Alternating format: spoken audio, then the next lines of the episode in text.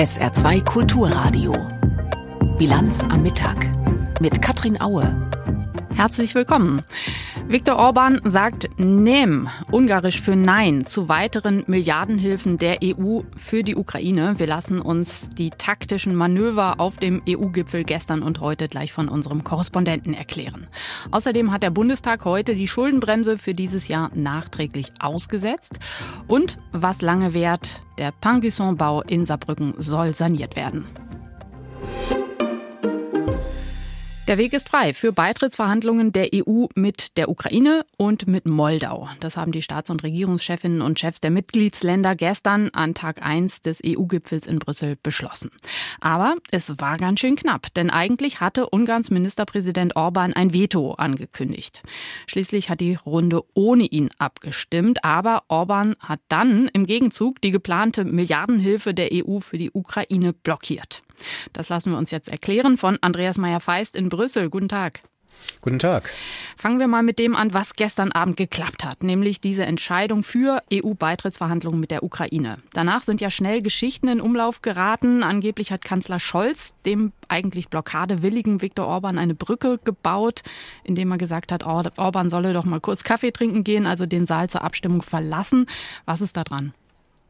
Ja, Mark Rutte, der niederländische Regierungschef, hat genau das so in der Nacht bestätigt. Well, he, he left room, take the decision without you being in the room, and, and legally that's possible, and, and then he left the room, so a couple of minutes. Ja, er hat den Raum verlassen. Man hat Viktor Orban gesagt, er könne die Entscheidung ja ganz einfach draußen abwarten und Olaf Scholz habe diesen Vorschlag gemacht und auch dazu gesagt, das sei völlig legal und das hat Orban dann auch gemacht. Also ein paar Minuten ist er rausgegangen und in dieser Zeit haben die anderen 26 Regierungschefs abgestimmt und beschlossen, dass die Beitrittsverhandlungen mit der Ukraine dann beginnen können, wenn alle Voraussetzungen erfüllt sind. Aber dann wenige Stunden später Ungarns Nein zum zweiten Ukraine-Thema beim Gipfel, nämlich weitere Milliardenhilfe. Wie kam es denn dazu? Ja, ganz einfach. Äh, niemand mehr hat erwartet, dass er dazu dann auch Ja sagt. Also zu dem äh, Beitritt Ja zu sagen, kostet erstmal nichts, aber schon Ja zu sagen zu diesem Hilfspaket äh, und überhaupt zu dem, was geplant ist. Insgesamt 50 Milliarden Euro, 17 Milliarden alten direkter Unterstützung, 33 Milliarden an Krediten. Und da wollte eben Orban nicht mitmachen. Er wollte in einem Punkt eben wirklich sagen, dass er von der ganzen Sache wenig hält. Bei dem einen hat er gesagt, okay, ich lasse das zu, aber beim Geld hat er eben dann Nein gesagt. Ganz einfach, weil es natürlich dann auch seinen eigenen Haushalt betreffen würde. Hm. Und wie geht's jetzt technisch weiter beim Versuch, das Geld doch freizugeben für die Ukraine?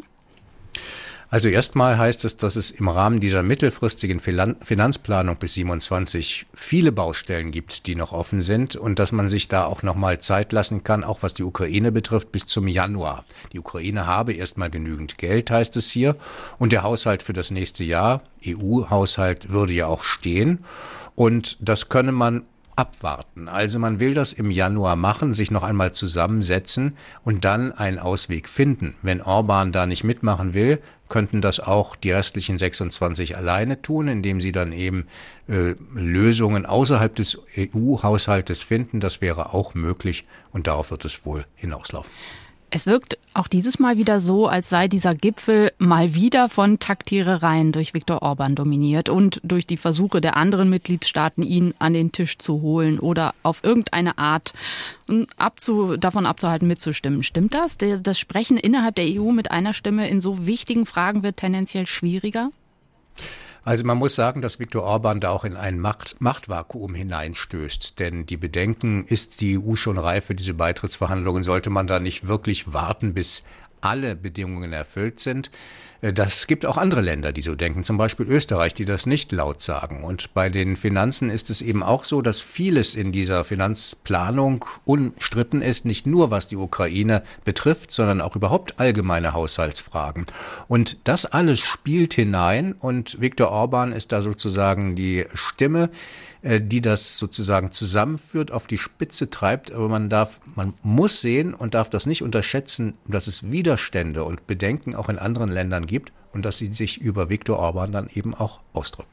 Heute ist Tag zwei beim EU-Gipfel in Brüssel. Informationen waren das von Andreas Meyer-Feist, unserem Korrespondenten in Brüssel. Es wird also weiter gerungen um die geplanten Militärhilfen der EU für die Ukraine. Geld, das dringend benötigt wird bei der Verteidigung gegen Russlands Angriffskrieg. Allerdings seit gestern wird in der Ukraine erstmal ja, man kann vielleicht sagen, gefeiert über den nächsten Schritt in Richtung EU-Beitritt des Landes. Andrea Bär hat Stimmen eingefangen. Flat White oder der beliebte Americano. All das geht dem routinierten Barista in dem kleinen Coffeeshop in Kiew heute besonders leicht von der Hand. Er freut sich, dass die EU-Beitrittsverhandlungen aufnehmen will. Das ist ein friedlicher Schritt, ein sehr friedlicher und eine tolle Unterstützung. Das ist ein Geschenk unter dem Weihnachtsbaum. Für die politische Führung ist es kein Geschenk, sondern das Ergebnis harter Arbeit unter den schwierigen Bedingungen des russischen Angriffskriegs. Kurz nach Beginn der Großinvasion stellte die Ukraine den Antrag auf Aufnahme in die Europäische Union und erhielt wenige Monate später den Kandidatenstatus. Die Entscheidung sei ein wirklich starkes Ergebnis, sowohl für die Ukraine als auch für ganz Europa, so Präsident Volodymyr Zelensky in seiner abendlichen Videorede. Es ist nun viel Arbeit, den Staat in die Europäische Union zu integrieren. Aber wir werden es schaffen. Die Ukraine hat mehr als einmal bewiesen, wozu sie fähig ist. Ich gratuliere allen, jedem und jeder dazu, was gelungen ist, die Einheit Europas mit der Einheit der Ukraine zu stärken. Wir sind auf der richtigen Seite der Geschichte. Das schrieb Friedensnobelpreisträgerin Alexandra Matwitschuk auf der Online-Plattform X. Grünes Licht für den Beginn von EU-Beitrittsverhandlungen sei ein entscheidender Schritt für Millionen von Menschen, die für Demokratie kämpfen würden und gegen die russische Aggression. Die ukrainische Demokratiebewegung kämpft seit Jahrzehnten für einen EU-Beitritt. Dieser Taxifahrer ist nicht dagegen, doch angesichts der vielen Toten kommt es für ihn zu spät. Es geht doch im wahrsten Sinne des Wortes darum, Leben zu retten. Was ist denn die EU? Gar nichts. Das ist nur ein Stück Papier. Ich bin sicher, dass es nicht wird, womit alle rechnen. Sogar mehr als sicher.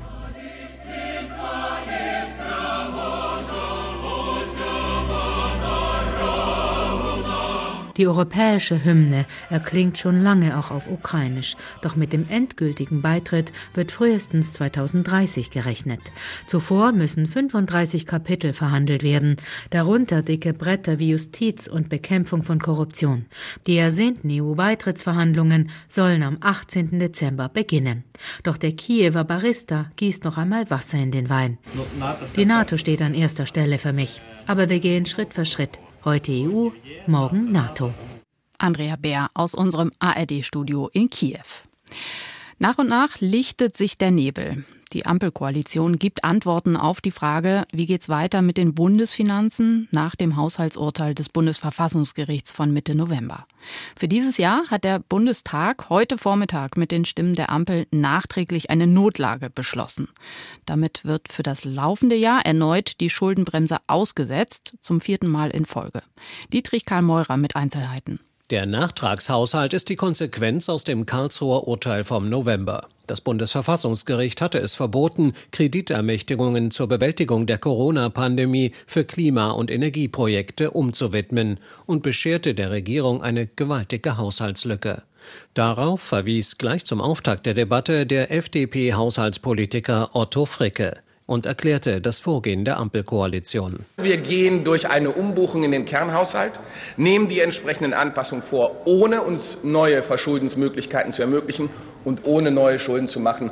So geht man mit dem Urteil um, so geht diese Koalition mit dem Urteil um, indem sie klar und deutlich nachvollzieht, was notwendig ist an Anforderungen. Das ist eine Haushaltspolitik, so wie sie dann auch sein soll. Fricke argumentierte, die Milliarden zur Unterstützung der Opfer der Flut im Ahrtal sowie die Strom- und Gaspreishilfen würden nun korrekt in den Haushalt eingerechnet. Das wird möglich durch die nachträgliche erneute Aussetzung der Schuldenbremse.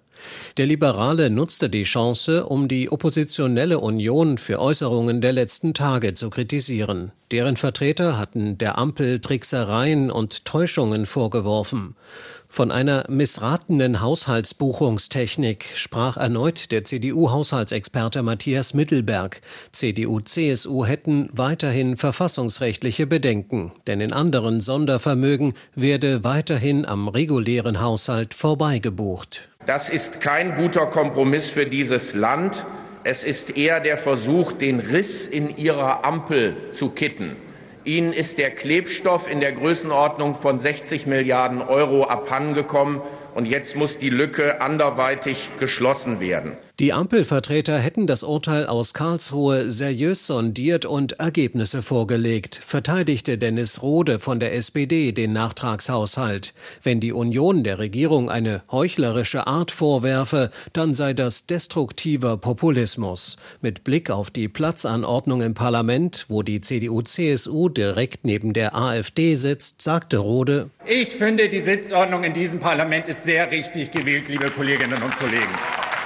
Der AfD-Abgeordnete Peter Böhringer bezeichnete den Nachtragshaushalt als weiterhin schlicht verfassungswidrig und sagte, Die Regierung, Regierung erklärt heute nachträglich eine Notsituation. Eine solche hatte aber 2023 bis zum Urteil am 15. November niemand bemerkt. Sie selbst hatten sie abmoderiert und für beendet erklärt. Erstmals als fraktionslose Abgeordnete trat Sarah Wagenknecht ans Pult des Bundestages und nutzte ihre Redezeit für eine grundlegende Kritik an der Haushaltspolitik der Ampel. Die Ampel befindet sich nicht in einer Notlage.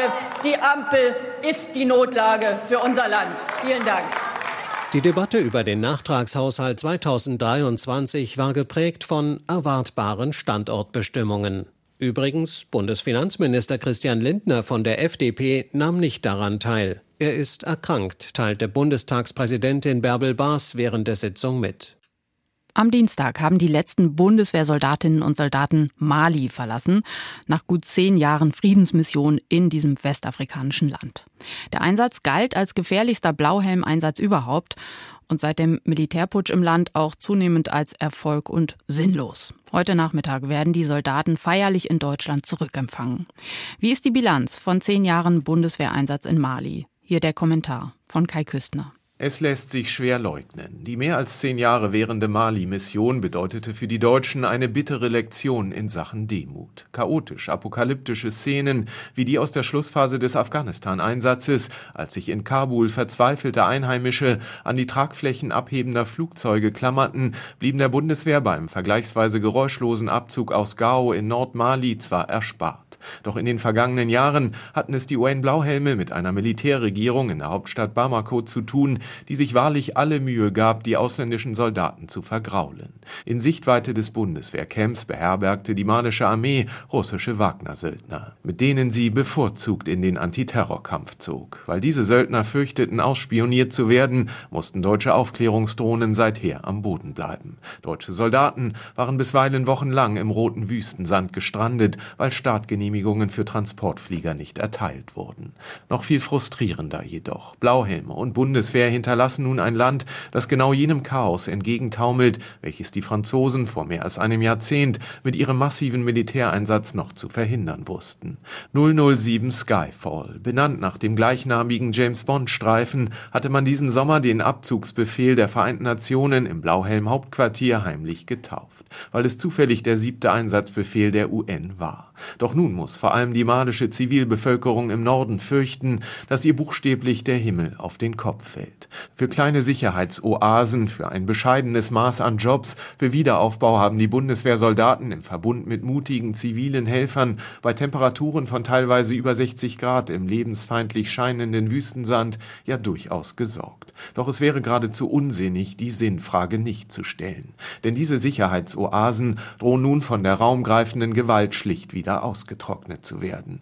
Nicht nur haben über die Jahre die Terroristen mehr und mehr Gebiete erobert. Gleichzeitig scheinen malische Armee und russische Söldner zwar gewillt, aber kaum in der Lage, den Norden zu befrieden. Im Gegenteil, die Kämpfe in Mali toben schon jetzt heftiger denn je.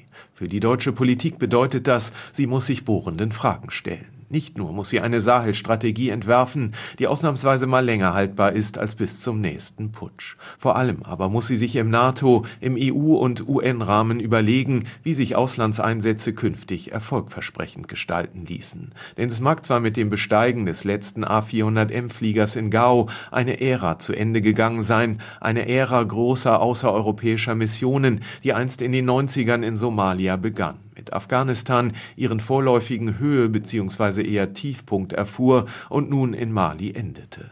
Doch auch wenn das angesichts der russischen Bedrohung für den Moment geboten erscheint, gar nicht mehr den Blick über den europäischen Tellerrand zu wagen und Auslandseinsätze gleich lieber ganz sein zu lassen, hieße die falsche Lehre zu ziehen. Die Mali-Mission gehört deshalb genauso aufgearbeitet wie die in Afghanistan.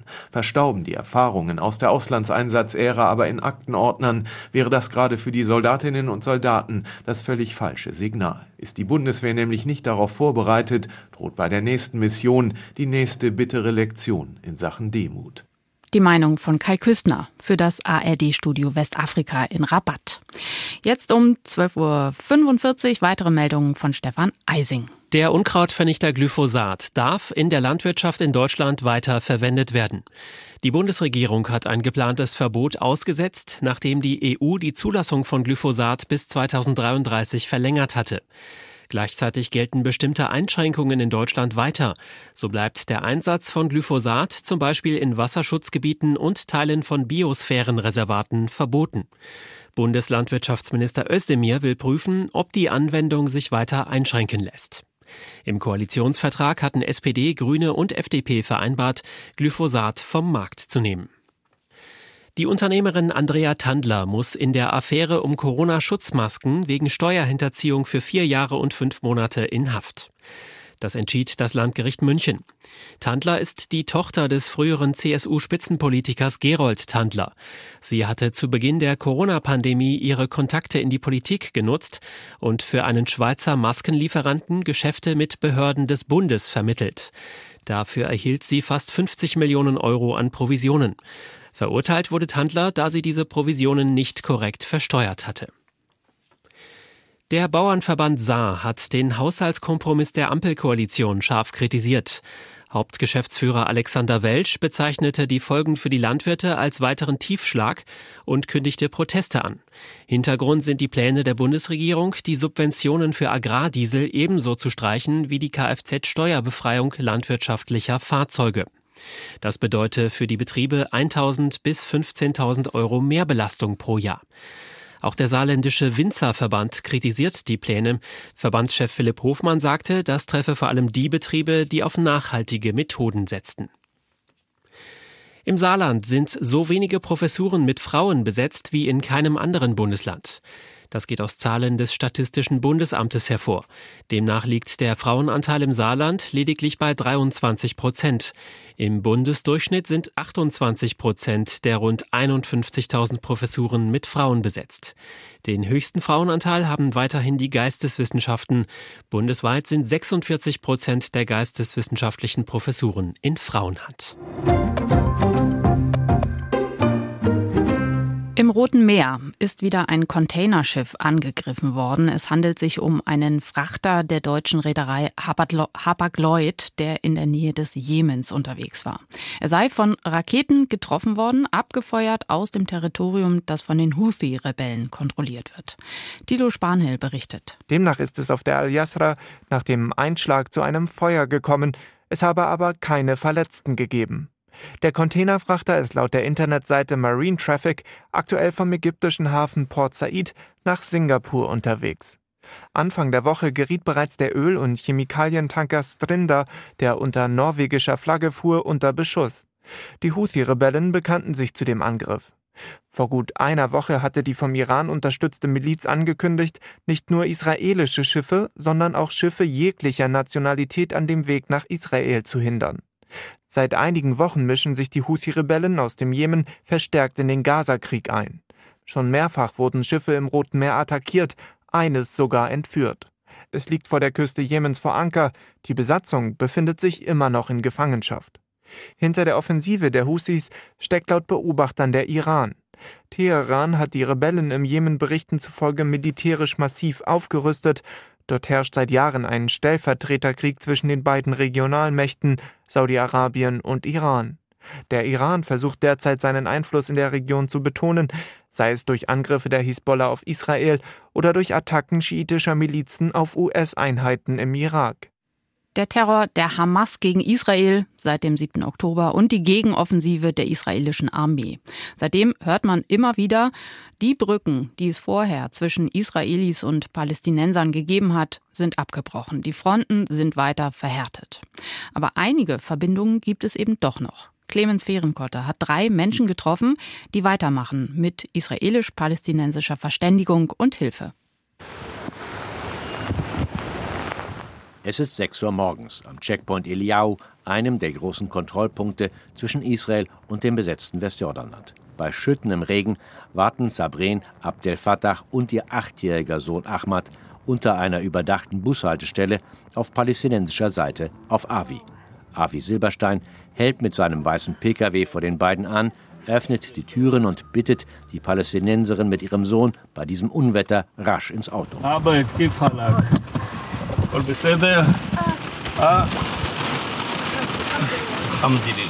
Sabrin hat ihren kleinen Jungen daheim in Nablus schon früh um drei Uhr morgens geweckt, um pünktlich hier am Checkpoint zu sein. Ihr Ahmed leidet an einer sehr seltenen erblichen Autoimmunkrankheit. Ahmed leidet an einem Syndrom namens IPEX, das Leber, Milz, Bauchspeicheldrüse und Knochen schädigt. Er leidet unter Immunschwäche, hat ständig Anämie und braucht Bluttransfusion. Er hat viele gesundheitliche Probleme. Er hat Diabetes, was an sich schon ein Problem ist. Daheim in Nablus hätten die Ärzte und Krankenhäuser nicht die Mittel zur Verfügung, die man in Israel habe. Erst im israelischen Shiba-Krankenhaus in Ramat Gan, einem Stadtteil von Tel Aviv, hätten die Ärzte ihrem Ahmed helfen können. Nach Israel gibt Ahmed zurück auf die Frage, wohin es denn jetzt hingehe.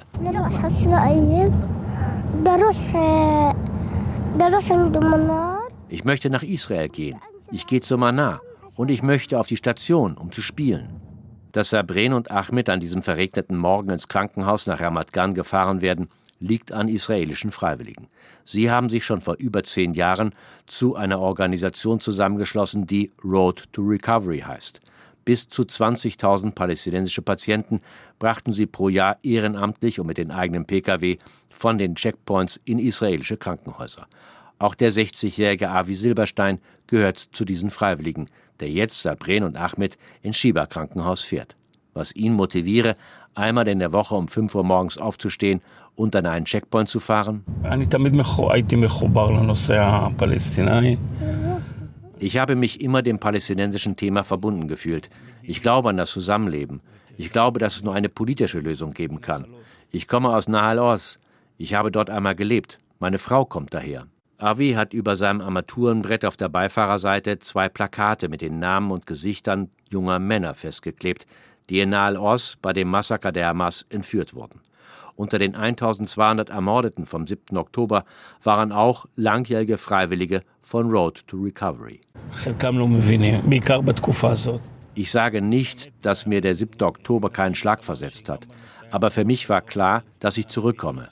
Und es hat sich im Verein auch eine Gruppe für diejenigen gebildet, die während des Krieges Fahrten machen wollen. Er glaube an die Menschen, sagt Avi. Er glaube, dass nur Menschen, die sich kennen, die Lösung bringen würden. Ich habe großen Respekt vor Avi und der gesamten Freiwilligengruppe, sagt Sabrin. Ihre Dankbarkeit bringe sie auch in ihren Gebeten zum Ausdruck. Wir sagen solche Dinge auch vor Gott. Gott soll ihnen Gutes bescheren, wie Sabrin es ausdrückt. 45 Minuten sind vergangen jetzt vom Checkpoint bis zum Eingang der Kinderabteilung des Schieberkrankenhauses in Ramat Gan. Avi bringt den Wagen vor dem Portal zum Stehen. Zeit, sich zu verabschieden. Bye bye. Bye. Bye bye. Wie ein Mahnmal steht der Pangusson-Bau da in Alzerbrücken direkt an der Stadtautobahn. Viele Jahre ist er jetzt schon sanierungsbedürftig. Das Denkmal sieht mittlerweile wirklich heruntergekommen aus. Aber nie konnte sich die jeweilige Landesregierung dazu durchringen, eine Generalsanierung anzugehen. Jetzt steht fest, die Bauarbeiten sollen beginnen. Geld dafür wird bereitgestellt. Das haben heute die zuständigen Ministerien für Bau und Bildung und Kultur bekannt gegeben. Einzelheiten von Barbara Frech. Die Sanierung des Pinguisson-Ensembles ist kulturell bedeutsam, aber auch wirtschaftlich machbar, heißt es in einer Mitteilung, die heute zur Pressekonferenz herausgegeben wurde. Mit 59 Millionen Euro veranschlagt die Landesregierung die Sanierung des historisch wichtigen Gebäudes, das an der Saarbrücker Stadtautobahn gelegen jahrelang das Bildungsministerium beherbergte. Es war ein langer Weg bis zu dieser Entscheidung. Bereits 2011 gab es einen ersten Ministerratsbeschluss zum Erhalt des Gebäudes, der aber nie umgesetzt wurde. Auch deshalb sind die Baukosten im Laufe der Jahre gestiegen. Ab Mitte 2025 soll nun das Gebäude unter den gegebenen Denkmalschutzvorgaben substanziell, funktional, technisch und energetisch auf den neuesten Stand gebracht werden. Dazu gehört auch eine neue Innengestaltung des Bürogebäudes, des sogenannten schmalen Handtuchs. Etwas anderes als die Sanierung wäre wohl auch nicht möglich gewesen, es sei denn, man hätte das Bauwerk verfallen lassen. Denn eine Neubebauung der Fläche ist aufgrund der Nähe zur Autobahn gar nicht möglich. Am Ende der Sanierung wird das Bildungs- und Kulturministerium wieder in das Pinguisson-Gebäude einziehen. Wie lange das dauern wird, da wagt keiner eine Prognose. SPD-Fraktionschef Ulrich Commerson, der sich stark für den Erhalt eingesetzt hat, geht aber von einem Zeitraum von circa sieben Jahren aus, bis das Gebäude wieder in neuem Glanz erstrahlt. Zum Wetter im Saarland. Grau in Grau ist es heute, ab und zu regnet es auch, bei Höchsttemperaturen zwischen 5 Grad in Obertal und 8 Grad in Perl. Morgen wieder meist dicht bewölkt, aber weitgehend niederschlagsfrei bei bis 6 Grad. Und am Sonntag kann sogar mal die Sonne rauskommen. Ansonsten ist es wieder bewölkt und auch neblig bei bis 8 Grad. Das war die Bilanz am Mittag. Falls Sie unsere Sendung nachhören möchten, geht das gleich online im Podcast auf sr2.de. Und hier gibt es jetzt die internationale Presseschau. Und dann übernimmt Jochen Marmit für den Nachmittag. Mein Name ist Katrin Aue. Tschüss. SR2 Kulturradio. Auslandspresseschau. Die EU hat ohne Ungarns Regierungschef Orban den Start von Beitrittsverhandlungen mit der Ukraine und mit Moldau beschlossen. Die spanische Zeitung La Vanguardia schreibt dazu, die Entscheidung, Verhandlungen mit der Ukraine und Moldau aufzunehmen und Georgien den Kandidatenstatus zu gewähren, setzt die schon lange begonnene Öffnung nach Osten fort. Dabei wird die Ukraine das fünftgrößte EU-Mitglied und das größte in der Region. Zweifellos hat die russische Invasion den Prozess der Integration der Ukraine in die europäische Gemeinschaft beschleunigt. Die Europäer wollen die Notlage der Ukraine lindern und zugleich eine Botschaft des Zusammenhalts Zusammenhalts an Russlands Präsident Putin senden. Für den ukrainischen Präsidenten Zelensky ist es die erste Freude nach militärischen Rückschlägen und schwindender internationaler Hilfe. Der Schweizer Tagesanzeiger zeigt sich skeptisch angesichts der EU-Beitrittsbestimmungen. Das grüne Licht für die Beitrittsverhandlungen ist ein wichtiges Signal, aber nicht mehr. Selbst im besten Fall kann es zehn Jahre dauern, bis die Ukraine und Moldau tatsächlich EU-Mitglieder sein werden. Kandidatenländer müssen Dutzende von Voraussetzungen nach EU-Recht vom Konsumentenschutz bis zum Binnenmarkt erfüllen. Für Orban und Co gibt es auf dem Weg bis zum Beitritt noch viele Möglichkeiten zu blockieren und zu verzögern. Doch die Ukraine sollte nicht endlos warten müssen. Die Europäische Union kann sich ein Machtvakuum auf dem Balkan oder in ihrer östlichen Nachbarschaft nicht leisten. La Stampa aus Italien blickt darauf, dass Ungarns Präsident Orban bei dem EU-Beschluss für Beitrittsverhandlungen mit der Ukraine nicht mitstimmte. Der Schachzug ist in der Geschichte des Europäischen Rats bisher wohl einmalig. Dieses Vorgehen ermöglichte es der EU zweifellos, eine als historisch bezeichnete Entscheidung im Fall der Ukraine zu treffen und gab gleichzeitig Viktor Orban die Möglichkeit, einen Schritt zurückzutreten, ohne im eigenen Land vollständig das Gesicht zu verlieren. Tatsächlich veröffentlichte der ungarische Ministerpräsident unmittelbar nach dem Beschluss ein Video in den sozialen Netzwerken, in dem er von einer unsinnigen und falschen Entscheidung sprach. Allerdings wurde alles mit der Zustimmung des ungarischen Regierungschefs durchgeführt. Und noch eine Ansicht aus Ungarn selbst. Die Zeitung Modjon Nemzet meint, Wer die jetzige Ukraine zum EU-Beitritt einlädt, weil er sie für reif dafür hält, lügt einfach. Einer der Grundsätze der Europäischen Union ist die Wahrung des Friedens, weshalb sich die Gemeinschaft selbst auf die Schulter klopft und gelegentlich sogar den Friedensnobelpreis dafür erhält, dass sie sich nicht selbst abschlachtet. Daher erscheint es nicht zukunftsweisend, ein undemokratisches, im Krieg befindliches Land einzuladen, dessen Führer ständig Waffen von jedem verlangt, schon allein aus sicherheitstechnischer Sicht. Das waren Auszüge aus Kommentaren der internationalen Presse, zusammengestellt von Claudia Drews.